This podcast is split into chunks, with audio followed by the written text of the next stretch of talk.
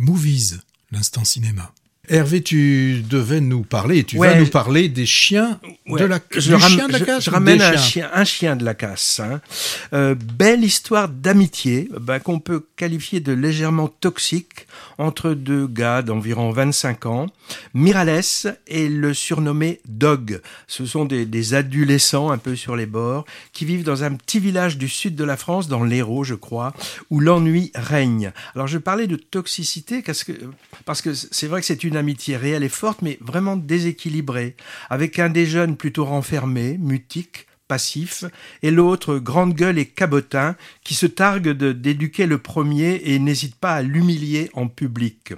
On n'est pas loin parfois d'une certaine domination sadique. Hein. D'ailleurs, le surnom Dog du souffre-douleur effacé est assez parlant. Alors ces deux-là, c'est vraiment la carpe et le lapin, et c'est ce qui donne aussi de l'intérêt à cette histoire. Hein.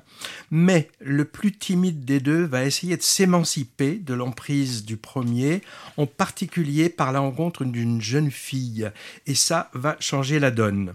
Alors s'ajoute à tout cela des histoires de trafic, pas dans cette ville, des embrouilles et des bastons avec les gars d'un autre clan et qui apportent de l'action et une tension dramatique au film. Un des points forts de ce long métrage, c'est son casting. On a Anthony Bajon d'abord, avec sa tête de poupon euh, boudeur.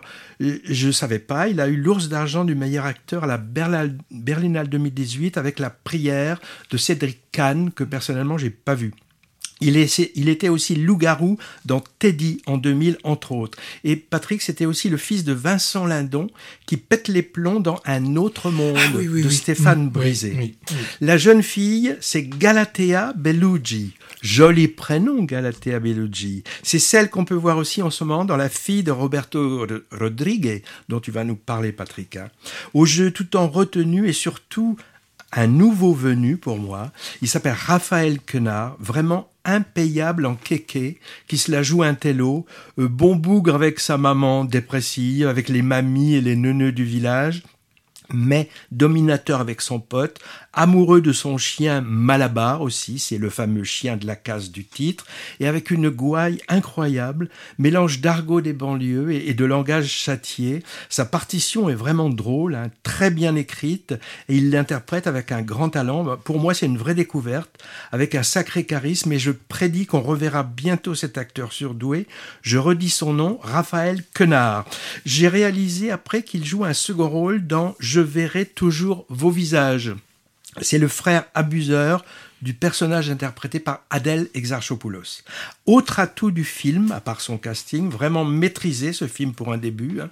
c'est un premier long métrage, la photographie, très belle lumière mordorée, en particulier dans les scènes nocturnes, et il y en a beaucoup.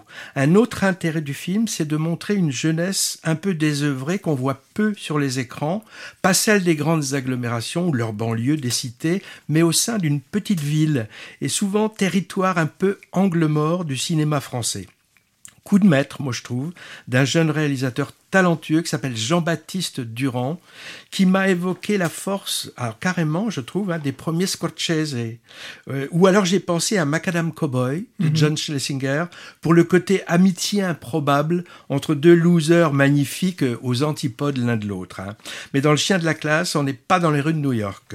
Je pense qu'il faut dépêcher de voir ce que hein, ce body movie finalement, un dramatique voire tragique, petit film épatant parce qu'il risque de pas rester longtemps à l'affiche malheureusement.